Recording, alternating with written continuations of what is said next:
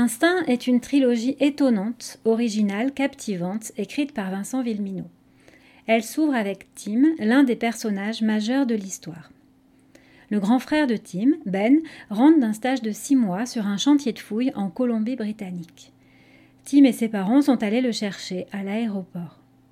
Plusieurs heures de voiture leur sont nécessaires pour rentrer chez eux. Pendant le trajet, alors que ses parents assaillent Ben de questions, Tim s'endort. Il pense qu'il aura du temps seul à la maison avec son frère. Il releva la tête. Pas un bruit. Un accident. Nous avons eu un accident, se répéta-t-il intérieurement pour s'aider à comprendre ce qu'il se passait. Son nez saignait. Il avait le goût du sang dans la bouche.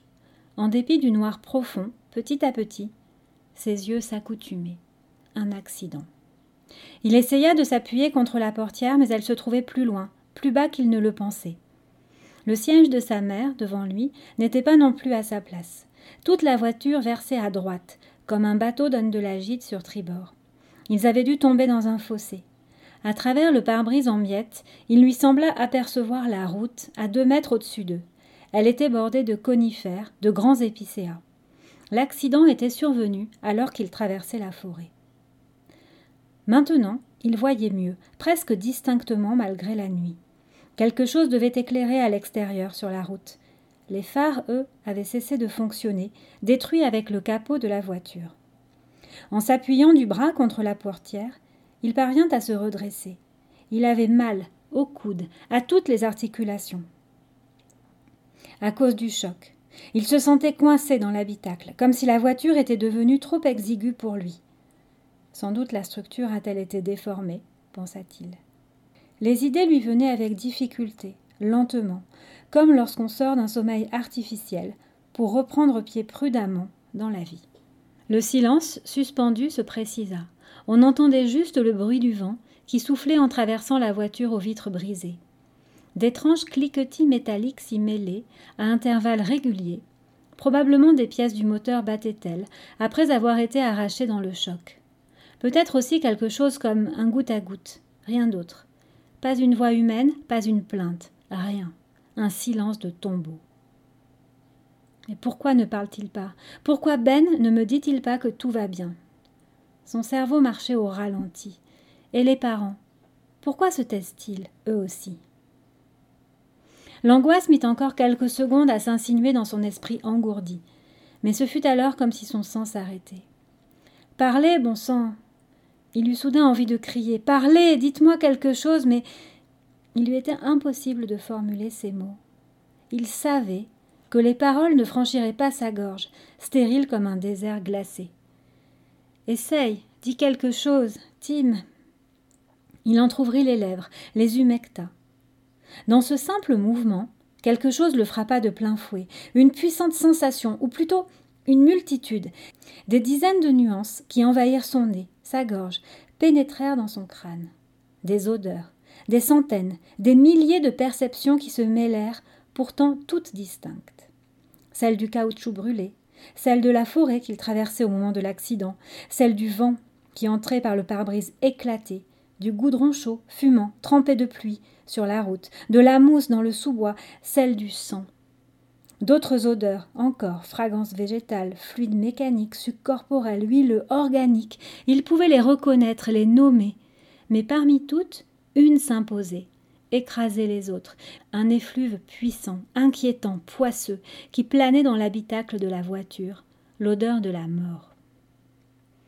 Tim se pencha vers la gauche.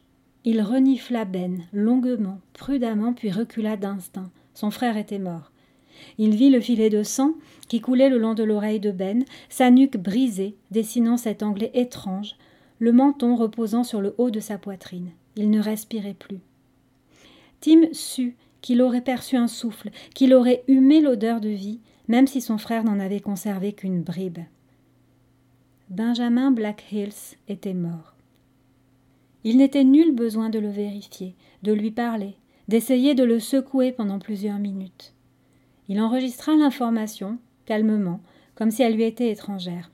Il la retourna dans sa tête pour s'en convaincre et la faire retentir. Ben est mort. Il aurait voulu se sentir horrifié. Mais son cerveau, ses pensées étaient toujours anesthésiées. Il voulait réfléchir, se concentrer pour trouver ce qu'il avait à faire. Regarde les parents maintenant, se dit-il, en se forçant à tourner les yeux vers l'avant de la voiture. Tu dois savoir, être sûr. Mais il connaissait déjà les réponses. La tête de son père était rejetée en arrière, ses yeux grands ouverts vers le plafond ne regardaient plus rien. La silhouette affaissée de sa mère était tassée contre la portière, comme un sac de chiffon. Il se pencha vers eux, l'un après l'autre, malgré le sentiment de se mouvoir difficilement entre les sièges. Il les renifla, d'aussi près qu'il le put. Ils étaient morts, eux aussi. Ils avaient cette odeur fade et caractéristique. Il ne les toucha pas. Toute sa famille était défunte. Le sang continuait de couler de son nez dans sa bouche. Il avait un goût âcre. Parmi le bouquet qui avait envahi son nez et sa gorge, une odeur s'insinua soudain, dangereuse, minérale, l'annonce d'un péril. Quelque chose qu'il ne put nommer d'emblée, mais qui lui revint au prix d'un effort de concentration, comme si ce savoir lui venait d'un cerveau archaïque de l'essence. Elle coulait et se répandait quelque part dans la voiture. Il devait sortir, vite. Maintenant secoue-toi, Tim. S'il l'avait pu, il se serait parlé ainsi à voix haute, mais pas un mot ne sortait. Il essaya de saisir la poignée de la portière, n'y parvint pas. Ses mains ne lui obéissaient pas. Épaisse, inutilisable, avait-elle triplé de volume? Ou bien était-elle réduite à des moignons? Regarde. Non, ne regarde pas. Tim se souvenait de l'ascension du Gilbert Peak, qu'il avait effectué avec son frère l'année précédente, le jour où il s'était fait une fracture ouverte du poignet. Ben avait dit Tu ne regardes pas surtout tant que tu n'es pas en mesure de te soigner. Regarder ne sert à rien, ça ne soulagera pas ta douleur, et si tu t'évanouis, je ne pourrai pas te porter. Ben, depuis le monde des morts, continuait de lui prodiguer ses conseils. Sortir d'abord, rester en vie. Après, il ferait la liste des dégâts. L'odeur de l'essence affolait maintenant ses narines, écœurante au-dessus de celle de la mort. Puis une autre s'en mêla, la fumée. Quelque part, quelque chose s'était enflammé à l'avant, vers le capot, dans le moteur, et lorsque les flammes atteindraient le réservoir d'essence situé à l'arrière, toute la voiture s'embraserait. Il allait brûler vif. Tim donna un coup d'épaule dans la portière. Elle résista. Il grimaça. Son épaule était blessée elle aussi, mais il n'avait pas le choix. Il asséna d'autres coups de boutoir. Toute la voiture déchiquetée, sa prison, sembla basculer, puis retomba sur ses pneus. À ce moment, il entendit le bruit d'un véhicule qui s'approchait. Des secours? Il vit apparaître à travers le pare-brise les deux lumières blanches aveuglantes des phares. Elles se rapprochèrent, s'arrêtèrent. Tim ne saurait jamais comment le conducteur avait deviné qu'une voiture venait de verser dans le fossé. Et pour la première fois, il eut réellement peur, parce que le salut, si proche, pouvait encore lui échapper. Sa gorge se refusait toujours à crier. La fumée âcre envahissait l'habitacle. Il entendit une portière s'ouvrir, puis une autre. Les occupants de la voiture parlaient entre eux. Il les entendait distinctement malgré la distance. Criait-il? Une femme dit à un homme qu'elle voyait de la fumée, que tout allait exploser. N'y va pas, je t'en prie, si quelqu'un est vivant, il faut le sortir de là. Des pas approchèrent prudemment sur le bitume, ils hésitèrent au bord du talus. Crie, bon sang, appelle Tim devait être touché à la gorge, au larynx, quelque part, muet. Un nouveau coup d'épaule dans la portière lui fit presque perdre connaissance de douleur. Mais la portière commençait à céder. L'homme descendait le talus. Tim sentit son odeur se rapprocher sous le vent. Plus vite, plus vite. Il secouait la carcasse de la voiture, pourvu que l'homme le voie, qu'il comprenne. Finalement, après un dernier coup de bélier, la porte s'arracha dans un craquement métallique. Dans son élan, Tim, surpris, bascula dehors. Il roula par terre un peu plus bas, au pied du talus. Il se retrouva à quatre pattes, dans l'herbe trempée. Pendant un dixième de seconde, ainsi, il respira l'air gorgé d'humidité, écouta les arbres intensément. Malgré la fumée, il perçut de nouveau l'odeur de la forêt, de la liberté. Il se sentit plein de gratitude ce très bref instant. Il était sorti, il était en vie. Son sauveteur devait être de l'autre côté de la voiture, en train de descendre. Avait-il entendu le vacarme de la portière qui s'arrachait? Sa chute? Tim devait aider cet inconnu secourable à sortir sa famille avant que les corps ne flambent. Il contourna la voiture sans se relever, mit le pied sur une branche brisée. En l'entendant, son sauveteur tourna sa lampe torche vers lui.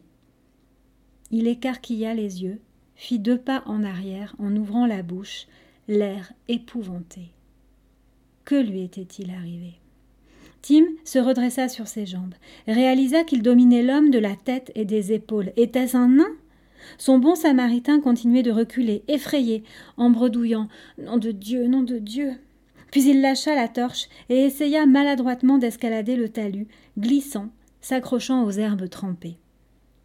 Tim sentait dans le vent l'odeur de peur, cette sueur rance et acide sur son sauveteur. Il voulait l'entendre, lui parler, savoir ce qui. Attention, il vient vers toi.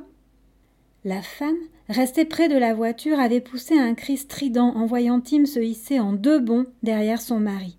Elle le regardait, les mains devant la bouche. Tim entendit alors un autre bruit, plus lointain, dans le sous-bois. Il releva son nez ensanglanté, perçut une odeur qu'il connaissait à plusieurs kilomètres, une odeur musquée, sauvage, savoureuse. En deux autres bonds rapides, il fut sur la route, entre l'homme et la femme. Il se redressa un court instant sur ses jambes. Puis, il se jeta à quatre pattes, fila entre eux pour traverser le ruban d'asphalte et plongea vers la forêt profonde, d'où était venu l'écho de sa future proie. Il courait. Il n'avait pas besoin de ralentir pour suivre l'odeur du sang sur les brisées de l'animal. Le daim était blessé. Il perdait beaucoup de liquide vital.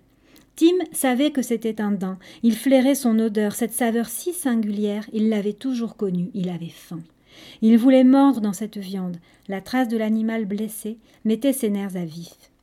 Il voulait lui sauter dessus, lui briser le dos sous son poids et sentir la vie sortir de cet animal avant de le déchirer. Manger, Manger le daim. Les branches giflaient son visage, les fourrés d'épineux l'écorchaient, il fermait les yeux pour les protéger. Il allait vite, malgré la douleur de ses membres, malgré ses articulations et son épaule blessée dans l'accident. Courir, tuer, manger. Il entendit le bruit de l'explosion loin derrière lui. La voiture de ses parents avait dû prendre feu. L'homme avait-il pu sortir les siens? Il n'eut qu'une brève pensée pour Benjamin Black Hills, pour John et Geneva Black Hills. Une pensée confuse qu'il aurait voulu moins froide, étranger à leur sort. C'était trop tard pour eux, de toute façon. Il ne se demanda pas si son sauveteur avait été blessé dans l'explosion. Il n'y songea pas. Il ne pensait qu'à une chose le daim, le trouver, le tuer, le dévorer.